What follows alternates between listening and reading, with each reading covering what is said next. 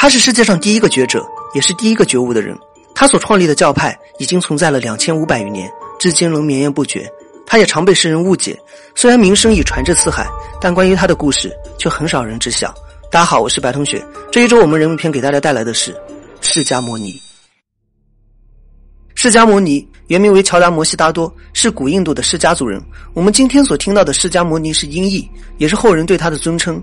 在各类经文中，也有人称他为佛陀，可以理解为是觉悟的人。大家可能都有一些误解。原本的佛教虽然没有否认鬼神的存在，但从根本上来说是不信神的，他们只信觉悟的人。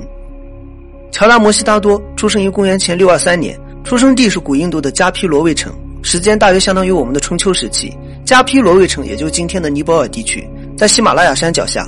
乔达摩悉达多是迦毗罗卫国的王子。从小便接受着婆罗门教的熏陶，学习着婆罗门教的经典，过着养尊处优的生活。我们之前说到过，当一个人经历了荣华富贵之后，他就已经在这个红尘中洒脱的走过一圈了。这个时候，摆在他面前的就只有两条路：不然就是被利益冲昏头脑，不断的往上攀爬，或者是巩固自己的地位；不然就是放弃一切，寻找人生的真谛。这件事说起来简单，但一般人都抵挡不了物欲的诱惑，而释迦牟尼选择的就是后者。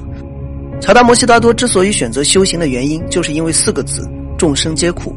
虽然他贵为王子，但每次出游时都能看到最底层人民的生活。他发现人们会被七情六欲折磨，会被生老病死禁锢，利益驱使着人们互相残杀，动物之间也只能秉持着弱肉强食的法则。虽然在今天看来，这个就是自然界的选择使然，但在乔达摩悉达多看来，苦才是生命的真相。所以，为了探索这个真相，他毅然决然地迈入了修行之门。开始寻找解脱众生的方法，那我们也不妨跟着这个思路来斟酌一下，他该去哪里寻找这种解脱众生的方法呢？假如我们身份互换的话，我们会去到哪里呢？在他二十九岁的这一晚，他放弃了王子的生活，决定去亲自体验一下人生的苦。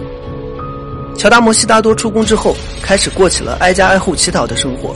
想要从苦中解脱，自然先要体验人生的苦。不久之后，他又去拜访了几位隐者，在隐者那里学习了禅定。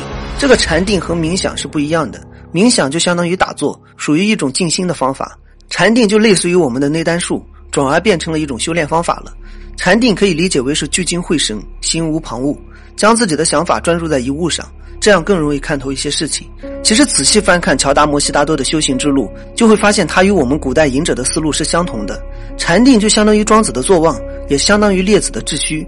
翻阅那个时代的经典，就会发现春秋时期的老子。古印度的释迦牟尼，古希腊的柏拉图，他们的思想其实是相通的，而且他们生活的时代也大体相同。所以有很多人说修行这件事是相通的，它不分门派，不分种族。在我们今天看来，算作是一类哲学思考的方式吧。学习完禅定之后，乔达摩悉达多准备开始严格的苦行，并且希望从苦中寻找解脱的真理。这个苦行和苦行僧不一样，而是希望从智苦中寻找人生的真谛。怎么苦行呢？他认为五谷是克制人们智慧的源头，人类需要苦行，需要放弃五谷的侵蚀，这样才能寻得人生的真谛。大家听起来有没有觉得耳熟？这个就是辟谷。早在《山海经》中就有一个叫做“食气者神明而寿”的记载。后来庄子在《逍遥游》中又添加了“孤舍之山，神人不食五谷，西风引路”的记载。春秋时期的思想家也认为，五谷是禁锢人类智慧的食物，减少对五谷的食用，就可以窥得人生的真谛。当然，我们不评价对错。这是一个时代的结果，即算是我们现在奉行的定律，在时代这条大河面前也会变得脆弱不堪。每个时代的对与错都是在不断更迭的，我们真正需要探索的就是这个更迭到底是进步还是循环。自从乔达摩悉达多苦行之后，他每天开始减少饮食，每天只吃一粒米，或者是七天只吃一餐。他的穿着就像是原始人一样，睡在动物旁边，有的时候甚至故意睡在荆棘之上。就这样的苦行持续了六年的时间。六年后。他身形消瘦，却依旧没有发现什么真理。他开始反思：极端的苦行就可以寻求真理吗？让自己难受就可以对抗欲望吗？显然并不能。这个时候，他正好听到了远处琴师的弹奏。弹琴时，如果琴弦太紧，声音就会变得尖锐刺耳；如果琴弦太松，就会找不到音调。对的，过分的贪图享乐，就会深陷在利益的抉择之中。过分的追求苦行，就会止步在得失的对抗之中。只有偏离极端，才更容易知晓某些真谛。于是，他放弃了苦行，开始净身净食，重新寻找解脱之法。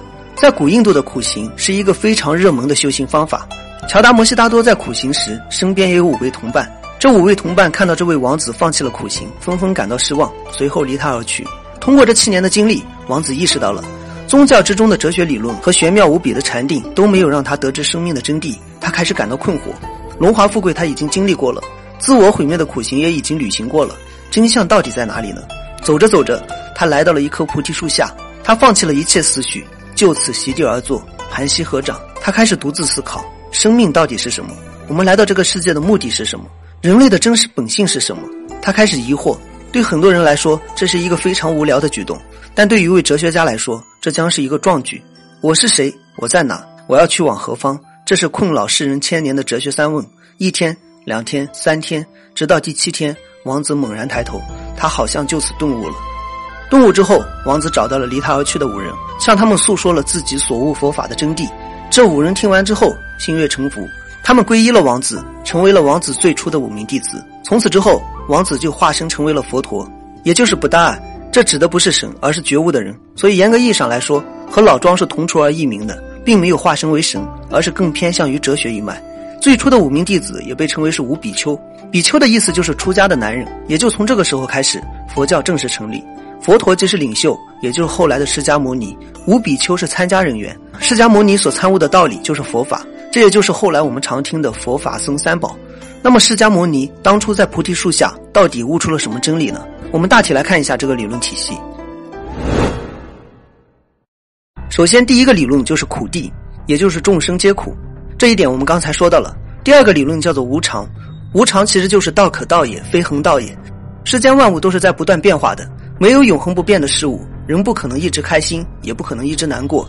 任何的道理都分为正反两面。有人觉得顿世好，有人觉得入世好，有人觉得善良不好，也有人觉得生活需要善意的谎言。因为世间万物在不断的变化，所以规律也不是永恒不变的。第三个理论叫做六道轮回，也就是天道、人道、阿修罗道、畜生道、恶鬼道和地狱道，可以将其理解为是六个空间。其中天道就是快乐最多、烦恼最少的一道，也就是我们常讲的天庭，或者是叫做天堂，属于神话传说中的仙境。而人道就是我们所处的一道，我们所处的一个空间，可以说是苦乐参半。再往后是阿修罗道，一个充满争斗、处处勾心斗角的空间。再往后是畜生道，也就是动物世界，他们饱受高级生命的压迫。再一个就是恶鬼道，他们的欲望很高，但是得到的却很少，属于是磨练。最后是地狱道，这个就是纯粹的惩罚了，属于一个惩罚空间。身体是人道的特殊物品，而意识则需要不断的参加六道轮回。第四个理论就是我们常听的因果业报，像我们刚才说的天道、人道、阿修罗道就属于三善道，而畜生道、恶鬼道、地狱道就属于三恶道。在这个理论中认为，业是构成因果关系的基本元素。这个世界自然运转，没有人为的控制，所以因果循环的走向完全就是根据我们自己的所作所为来决定的。这个一般都能理解。总的来说就是劝人为善不为恶，但现实情况是很多人分不清楚善恶。就拿放生这事来说，一群人去买鱼放生，这个就善吗？好像并不是。就拿买鱼放生这个事来说，谁才是善？鱼才是善。鱼让放生的人感觉自己做了好事儿，又让钓鱼的人赚了一笔，可能这个就是善吧。也就是说，真正的善不是大声吆喝着善。当然，这只代表着我个人观点。根据影视剧《佛陀的演绎》来看，释迦牟尼在八十岁涅槃，涅槃是佛独有的超脱方式，而圆寂指的就一般的僧人。故事到这里就结束了。根据考古研究来看，释迦牟尼是真实存在的历史人物，但至于他真实的经历，那就没有人能够说得清楚了。就拿变化情况来看，释迦牟尼的理论于今天就像是道家和道教的关系一样，最早它只是哲学理论，属于是一种哲学思想。但不管怎么说，以上内容只代表我个人看法，如同神话研究一样。那么今天的内容就到这里了，我是白同学，咱们下期再见。